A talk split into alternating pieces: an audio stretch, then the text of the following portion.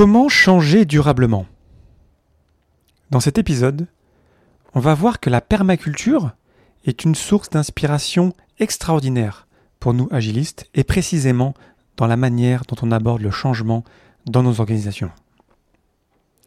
Le podcast Agile, épisode 282. N'hésite pas à t'abonner pour ne pas rater les prochains et à le partager autour de toi. Je t'invite à me partager des retours directement dans mon serveur Discord sur cet épisode ou des épisodes passés et à me laisser plein d'étoiles dans ton application de podcast préférée si cet épisode s'est avéré utile pour toi. J'ai co-traduit le célèbre euh, bouquin de Gunther Verheyen Scrum un kit de poche qui est maintenant euh, disponible partout et si tu veux l'acheter sur le site de la maison d'édition Van Aren, je te mets un code de réduction dans les sources de l'épisode. Le code c'est L-E-O-C-H-E, Léoche, sans accent, pour Scrum, un guide de poche. Cet épisode sur la permaculture, il vient en préparation d'une conversation que j'ai eue, qui sera donc un épisode, avec Egor Zviridenko, dans lequel on a abordé la culture en général, la permaculture, et comment est-ce qu'on voit nos organisations aujourd'hui. Donc je t'enregistre cette introduction rapide, succincte à la permaculture. Je t'invite à continuer les lectures après coup, parce que moi je ne suis pas expert en permaculture. En tout cas, en préparant cet épisode, j'ai vraiment ressenti comme d'autres agilistes avant moi, qu'il y avait un lien très fort avec ce qu'on fait nous, agilistes. Et d'ailleurs, lorsque j'ai donné ma première keynote à Agile Tour Ex-Marseille en 2018, je me souviens d'être descendu de scène et plein de gens qui venaient me parler.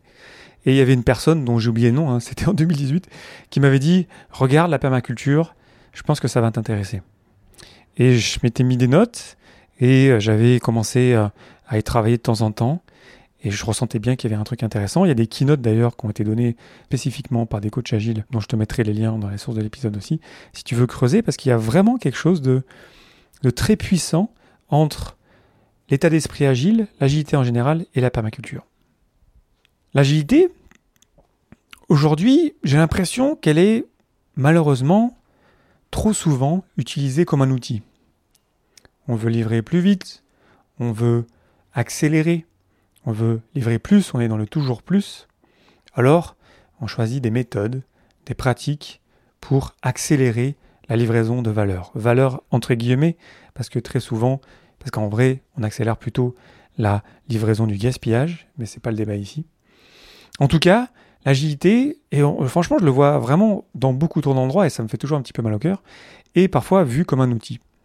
Alors que, tu le sais, c'est un état d'esprit, c'est une manière de penser, une manière de voir un petit peu la manière dont on peut livrer la valeur, certes, mais surtout ne pas oublier que il y a des humains qui livrent cette valeur-là, et c'est en les considérant, en les respectant, qu'on va arriver à, in fine, livrer plus de valeur, mais surtout avoir une meilleure expérience en le faisant.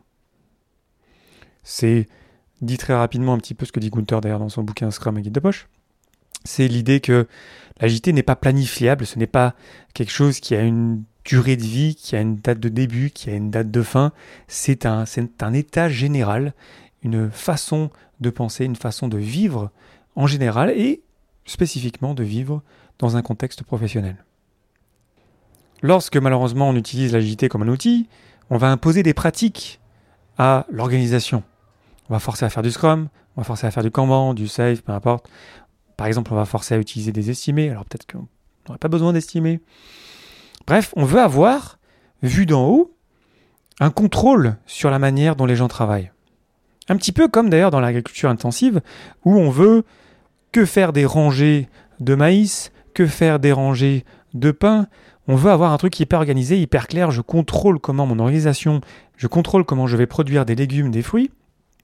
Et donc, pour faire ça, je me dis que pour être le plus euh, efficient possible, ça va être plus simple d'avoir des champs à perte de vue que je vais alimenter en pesticides pour continuellement avoir plus, toujours plus à la fin. J'ai cette image en tête des champs euh, de blé aux États-Unis euh, qui sont, j'allais dire pestiférés, mais dans lesquels on met des, des pesticides à foison avec des avions. Et c'est un petit peu ce qu'on fait malheureusement parfois dans nos organisations lorsqu'on veut vraiment que tout le monde travaille de la même manière. On se dit que non, toi tu es là, toi tu es développeur dans cette équipe, donc non, tu ne peux pas aller voir ce qui se passe dans les autres équipes. Et fais juste ton truc, c'est comme ça qu'on va être le plus efficient possible. Tout ça, c'est toujours la pensée industrielle, de séparer les penseurs des faiseurs, de considérer que les faiseurs, les fermiers, les développeurs ne savent pas penser, ne pensent pas, qu'il y a des gens quelque part dans l'organisation qui savent mieux comment il faut faire et qui du coup dictent la manière de faire aux faiseurs, aux fermiers, aux développeurs. Quand on fait ça, on épuise le sol, on épuise les personnes. Les champs monoculture, euh, ça dure pas longtemps. Il y a des études qui tentent à prouver que le humus, donc la couche de sol fertile, dans certains pays, on fait de la monoculture, notamment aux États-Unis, euh, est euh, en très mauvais état. Ce qui fait qu'en fait, on tue la terre, on tue les personnes à petit feu. Ça se voit pas comme ça du jour au lendemain, mais on les brûle, on les considère pas, on les respecte pas, on n'y pense pas même, on les considère comme des ressources, et du coup, en vrai, pour le dire clairement, on s'en fout. On veut contrôler, on veut maîtriser comment on travaille, on veut pousser le travail, on veut pousser les pratiques, et on veut à la fin avoir plus de choses qui en ressortent. Le problème euh, de cette stratégie-là, c'est que ça marche à court terme encore, ça marche. Au bout moment, ça marche même plus à court terme. Euh, la durabilité d'un tel changement euh, organisationnel, ça dure pas. dès l'instant où le sponsor est parti, souvent ça s'écroule. Les gens résistent évidemment à ce genre de changement parce qu'ils comprennent bien que c'est pas hyper sympathique comme manière de fonctionner. Les personnes sont ballantées chaque année entre des vagues de changements organisationnels décidés dans les hautes sphères, je ne sais pas où, par je ne sais pas qui. Donc on s'y perd en fait, on sait plus où on en est. Je connais des organisations où il y a des changements comme ça tous les 1, 2, 3 ans, et les gens, voilà, ils attendent la prochaine vague, quoi. Donc ils ont bien compris qu'ils n'étaient pas considérés, ils ont bien compris qu'on leur demandait pas leur avis, ils ont bien compris que de toute façon, il y aurait une prochaine vague dans 1, 2, 3, 4, 5 ans. Donc ils font le dos rond, ils font attention à ne pas prendre d'initiative parce que c'est dangereux, parce que sinon ça va être visible, donc ils vont se faire taper sur les doigts. Ils vont, s'ils sortent du rang, du rang de blé ou du rang de maïs, euh, ça va être mal vu. Du coup, bah, ça tue la motivation. Ça, ça a une perte de sens euh, évidemment euh, énorme. Enfin, il n'y a pas de sens du tout en fait finalement. Et euh, ça devient triste en fait de constater que on pourrait créer des environnements bien plus intéressants, bien plus épanouissants. Et parfois, s'ils le peuvent, ils partent parce qu'ils se rendent compte que c'est pas là qu'ils vont s'épanouir. J'espère que la métaphore entre l'agriculture intensive et nos organisations contrôlées, maîtrisées dans des pratiques qui sont poussées, qui sont forcées et assez claires. Maintenant, là où c'est intéressant, la permaculture, qui nous vient de David Holgram et Bill Mollison, ce sont deux Australiens qui ont publié un bouquin en 1978 euh, qui s'appelait Permacultural One, ensuite il y a eu un autre bouquin Permacultural 2. Donc ça date hein, quand même, 1978, hein, parce qu'évidemment qu'ils n'ont pas sorti ça en un an. Donc ça date bien avant finalement de l'agilité, c'est là où c'est intéressant aussi. Ces mecs-là, ils se sont dit en fait, ce mode de fonctionnement dans l'agriculture, l'agriculture intensive d'ailleurs, qui fait très mal euh, aux agriculteurs eux-mêmes, hein, d'ailleurs, hein, qu'on a commencé à appeler à un moment donné des exploitants agricoles, ce qui veut beaucoup dire finalement sur l'évolution de leur métier. Alors qu'il y a plein d'agriculteurs qui préféraient faire de la belle agriculture, justement, d'ailleurs peut-être de la permaculture. Et encore une fois, moi je ne suis pas expert de ce sujet-là. Moi, c'est plutôt du côté de ma maman qui était institutrice et qui était en fait paysanne finalement, qui venait d'une famille paysanne, ou quand j'allais euh, gamin euh, dans les fermes euh, voir les cochons, voir les champs, c'est là où moi, j'ai un lien, je sens que j'ai un lien avec ça. Après évidemment je ne me proclame pas expert de la permaculture, et peut-être que j'irai d'ailleurs avoir une conversation, une interview avec quelqu'un dont c'est vraiment l'expertise. Donc si tu veux continuer en fait à apprendre de ça, je te mettrai des liens dans l'épisode pour continuer la lecture et l'apprentissage. Et puis on peut en parler évidemment dans mon serveur Discord. Bref, David Holmgren et Bill Mollison, ils sortent ce concept qui est fondamentalement très très simple en fait. La permaculture, au-delà des principes que je te citerai à la fin très rapidement, c'est basé sur une éthique. Et c'est là où je pense que ça complète parfaitement l'état d'esprit agile. Et c'est là où pour moi c'est vraiment waouh. C'est incroyable. C'est très lié à ce que je dis depuis euh, toujours dans l'agilité qu'il faut prendre soin des humains. Ça, c'est le deuxième principe fondamental de la permaculture, prendre soin de l'humain, des humains. C'est-à-dire qu'on ne fait pas de l'agriculture pour se faire mal. Euh, si on se fait mal dans le process, c'est qu'on a manqué un truc. Et si on crée des produits qui nous font du mal à la fin, il va falloir qu'on change quelque chose à la manière de faire. Ça, c'est le deuxième principe. Il y en a avant, on est dans la culture, dans l'agriculture, dans la nature, dans la terre, c'est prendre soin de la terre. Et la terre, dans nos organisations, c'est Voilà, c'est l'ensemble. C'est comment est-ce qu'on crée une organisation dans laquelle on prend soin de là où on est, de là où on travaille.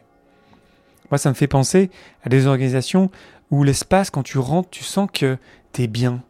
Tu sens qu'il y a de la nature d'ailleurs, il y a des plantes, il y a des arbres même parfois.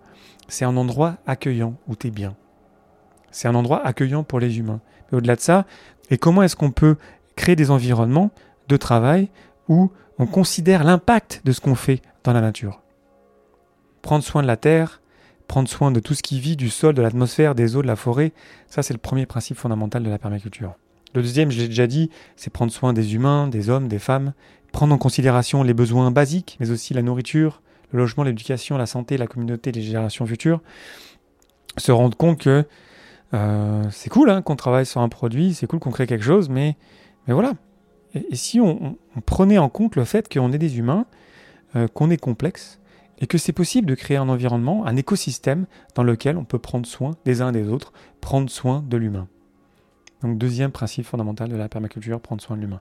Troisième principe fondamental, partager équitablement ou redistribuer les surplus. Ce qui nous pose la question de de quoi est-ce qu'on a besoin véritablement? Est-ce que j'ai vraiment besoin de rajouter encore des nouvelles fonctionnalités dans mon produit? Est-ce que ça sert vraiment à quelque chose? J'ai vu trop de produits en fait qui étaient arrivés à maturité, qui avaient rencontré des utilisateurs, qui fonctionnaient bien et en fait on continue à en rajouter alors que peut-être ça servait à rien et peut-être qu'on devrait peut-être mettre plus d'efforts sur des choses nouvelles, sur l'innovation pour créer de la valeur différente ou nouvelle pour nos utilisateurs. J'aime beaucoup ce principe fondamental, qui est le troisième, en fait il n'y en a que trois, hein, prendre soin de la terre, prendre soin de l'humain et partager équitablement, parce que ça casse cette idée de toujours plus. Ça casse cette idée de on rajoute encore des fonctionnalités, on produit encore plus, on rajoute des arbres, on récolte encore plus de pommes qui se retrouvent à la benne parce qu'on n'a pas le temps de les consommer. Ce surplus de capacité de production, il peut s'appliquer dans nos équipes. Et si on se retrouvait avec un sprint on avait un objectif de sprint et on se rend compte que voilà, à la moitié du sprint, on, a réussi l'objectif du sprint. Pourquoi est-ce qu'on en rajouterait? Pourquoi est-ce qu'on n'irait pas peut-être aller voir d'autres équipes sur d'autres produits, même dans d'autres organisations, pour s'entraider, pour dire, ok, ben voilà, nous on a terminé notre sprint, c'était un bel objectif, maintenant ben, on a un petit peu plus de temps, et si on allait s'entraider entre équipes si on allait voir peut-être même les utilisateurs sur le terrain, si on allait profiter des interfaces, c'est le terme utilisé en permaculture, pour polliniser, pour partager les pratiques, pour partager la connaissance, pour créer du lien au-delà de notre propre écosystème. C'est la pratique du Slack. C'est lorsqu'on va commencer un sprint, précisément, on ne cherche pas à remplir un sprint. On sait que si on cherche à remplir un sprint, ou si on a déjà de l'encours euh, qui est important dans notre équipe, et si on en rajoute à l'encours, en fait, on va ralentir tout le système, quand je t'ai fait des épisodes sur Kanban, en fait, ça marche moins bien. Alors il nous faut du Slack, on sait que ça marche bien, il y a des bouquins là-dessus. D'ailleurs, je n'ai pas fait assez d'épisodes là-dessus, d'ailleurs, il faudrait que j'en fasse. Mais si on utilisait ce Slack déjà pour améliorer nos écosystèmes, pour prendre soin de la Terre, de nos outils, de nos pratiques, de réviser nos pratiques, de partager, d'apprendre, de prendre soin des humains. Et si on en profitait pour partager notre temps, peut-être même pour faire d'autres choses. Et si on utilisait le Slack pour aller filer un coup de main dans une association de quartier? Et pourquoi pas? Les trois principes fondamentaux, ce qu'on appelle aussi en permaculture l'éthique, c'est donc l'humain, la terre, le partage. Je ne vais pas rentrer trop dans les détails parce qu'encore une fois, je ne suis pas un expert de la permaculture, mais tu comprends bien qu'ici, on est dans un concept holistique qui s'intéresse à la globalité des choses. On n'est plus dans le court-termisme, on n'est plus dans juste sortir plus de choses de notre équipe de dev. On se rend compte qu'on fait partie d'un tout beaucoup plus grand et que ce qu'on fait localement est certes important, mais ce qu'on peut faire aussi globalement et peut-être sans doute encore plus important.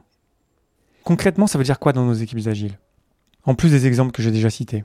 Par exemple, pendant la planification du sprint, si on ajoutait au mix décisionnel de ce que vont prendre les développeurs dans le sprint, et si on ajoutait cette idée de prendre soin, prendre soin de notre équipe, de notre environnement de travail, de nos outils, des personnes, et si on ajoutait l'idée que notre priorité, c'est d'avoir un écosystème dans lequel les gens sont heureux, sont épanouis, là on prendrait soin. Et si on interdisait les heures supplémentaires? Et si, au lieu d'applaudir les pompiers de service, on allait faire en sorte qu'il n'ait plus jamais à aller sauver un projet, un sprint? Si on créait les conditions de la stabilité, de la durabilité de notre système? D'où le titre de l'épisode, Changer durablement.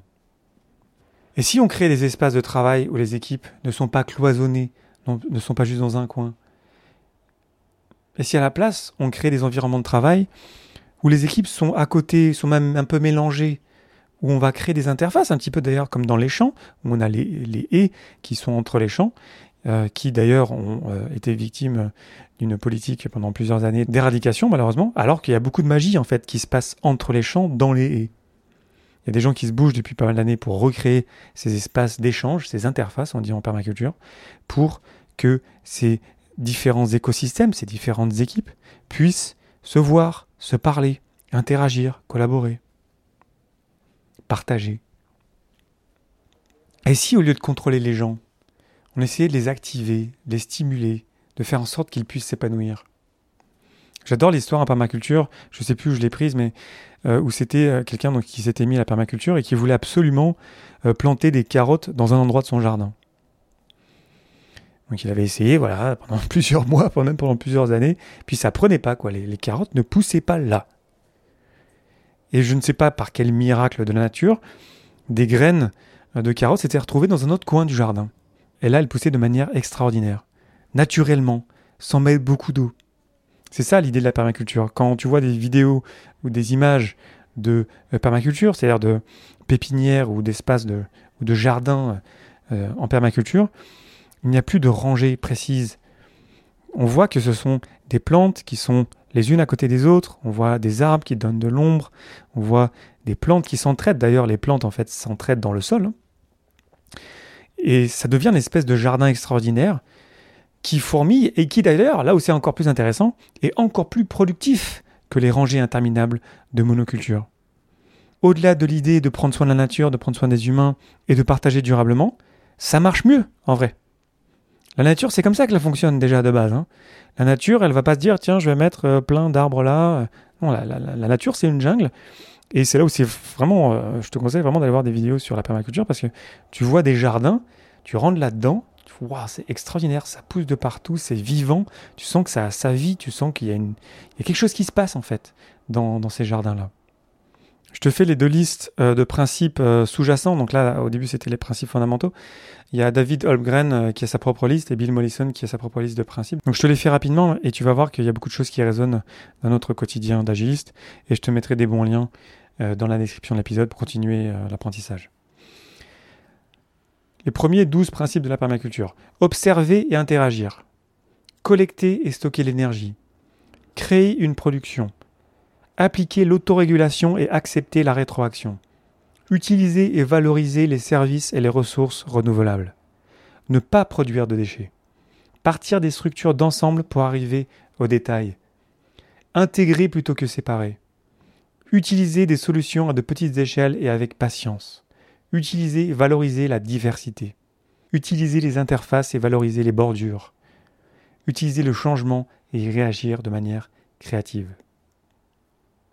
Ça, c'était ce de David Holmgren. Et voici ceux de Bill Mollison. Prévoir l'efficacité énergétique. Penser l'emplacement des éléments. Entretenir les zones de bordure. Chaque élément remplit plusieurs fonctions. Chaque fonction est assurée par plusieurs éléments. Travailler avec la nature et non contre elle. Penser chaque changement opéré en fonction de son effet. Faire circuler l'énergie. Le problème et la solution. Tout jardine. Chaque action, si infime soit-elle, aura une incidence sur l'environnement et le système. J'imagine qu'il y a beaucoup de choses qui vont résonner. Une petite citation pour terminer de David Holmgren. L'agriculture traditionnelle était à forte intensité de main-d'œuvre. L'agriculture industrielle est à forte intensité énergétique. Et les systèmes permaculturels sont à forte intensité d'information et de conception. Ce que je trouve euh, sidérant dans la permaculture, c'est que finalement l'agilité, c'est la partie sociale de la permaculture. J'ai toujours dit que, à l'origine, le manifeste pour le développement agile logiciel, qui maintenant voilà, étendu dans plein de domaines de la société, à l'origine, c'était pour prendre soin des personnes. Avant ça, c'était euh, l'anarchie euh, en gestion de projets informatiques et les gens étaient cramés tout le temps. Ça ne veut pas dire qu'aujourd'hui, il y en a pas qui sont cramés, ça arrive évidemment encore dans plein d'endroits, Mais pour moi, l'intention a été vraiment là-dedans, de prendre soin. La première valeur, des individus et des interactions plutôt que des processus et des outils. C'est vraiment comme ça que je le prends, c'est comme ça que je le vis et c'est comme ça que je l'ai fait vivre euh, durant les dix dernières années. Et j'ai fait la preuve à mon niveau que ça marchait bien, évidemment que je ne suis pas le seul. Mais là où c'est beau, c'est que finalement, ces principes euh, fondamentaux euh, dont je t'ai parlé, c'est ça qui nous manque en fait dans l'agilité, de se rendre compte que le mettre noir sur blanc, que non, dans l'agilité, on prend soin de la nature, de notre environnement de travail, de nos outils, de nos pratiques. On prend le temps pour ça. On sait que c'est bon pour notre durabilité, c'est bon pour avoir un rythme soutenable, qui est un principe fondateur même aussi même de l'agilité. Mais au-delà de ça, qu'on prenne soin des humains. Qu'on se rend compte, et puis tu ne seras pas surpris si tu m'écoutes depuis un certain temps, que c'est lorsqu'on va prendre soin des humains, lorsqu'on va respecter les humains, comme le dit d'ailleurs Gunther dans son bouquin, qu'on va arriver à créer des meilleurs écosystèmes pour les personnes, qui du coup vont se traduire en meilleurs produits de meilleure qualité et qui vont se traduire en meilleurs résultats et en des utilisateurs qui seront plus satisfaits d'utiliser les produits qu'on leur propose. C'est un petit peu comme si prendre soin de la terre, prendre soin de l'humain et partager équitablement, c'est un petit peu comme si c'était les principes fondamentaux sous-jacents à l'agilité, quelque part. Bref, c'est passionnant, il y a beaucoup de choses à lire, je ne suis pas un expert encore une fois, je sais que c'est un sujet dans la communauté agile depuis longtemps. Ça fait longtemps que je voulais faire un épisode là-dessus. Et voilà, je t'ai choisi cet angle. J'espère que c'était intéressant. J'espère que ça t'a été utile. Je t'invite à partager toi tes propres connaissances sur le sujet. Il y a vraiment quelque chose à creuser là-dessus. Il y a quelque chose à, à compléter finalement dans la vision de l'agilité de ce que c'est. Prendre soin de la nature, prendre soin des personnes, prendre soin des humains, partager équitablement, se rendre compte qu'on fait partie d'un tout qui nous dépasse et l'intégrer dans nos décisions quotidiennes pour finalement arriver à un changement durable. Parce qu'au lieu d'entreprises qui sont cadenassées, qui sont contrôlées, qui sont maîtrisées dans des pratiques qui sont poussées, qui sont forcées, on se retrouve un petit peu comme dans un jardin extraordinaire dont je parlais juste avant, où ça fourmille, où les gens s'épanouissent, où on s'éclate, où on partage, où il y a beaucoup d'interactions, beaucoup d'interfaces entre des personnes, entre des équipes, entre des services. On se retrouve avec quelque chose qui, est beaucoup plus vivant en fait, qui est beaucoup plus intéressant, qui est beaucoup plus épanouissant et qui in fine produit des résultats bien meilleurs. Voilà, il y aurait plein de choses à dire sur la permaculture. J'espère que j'ai été assez clair. On s'en parle dans mon serveur Discord, il y a vraiment moyen d'en faire tout un sujet. Puis ensuite, il y aura donc euh, cette conversation, cette interview avec Egor euh, Je ne sais pas quand est-ce que je vais la sortir. Mais voilà, ça permettait un petit peu de te préparer à ça, à cette superbe discussion que j'ai eue avec Egor. Comme d'habitude, je te mets plein de liens dans la description de l'épisode pour continuer le voyage. Si cet épisode t'a été utile, n'hésite pas à le partager autour de toi et à me laisser plein d'étoiles dans ton application de podcast préférée. C'est ça qui aide le plus à faire grandir le podcast. Je te remercie infiniment pour ton attention et tes réactions. C'était Daven pour le podcast Agile. Je te souhaite une belle journée et une belle soirée.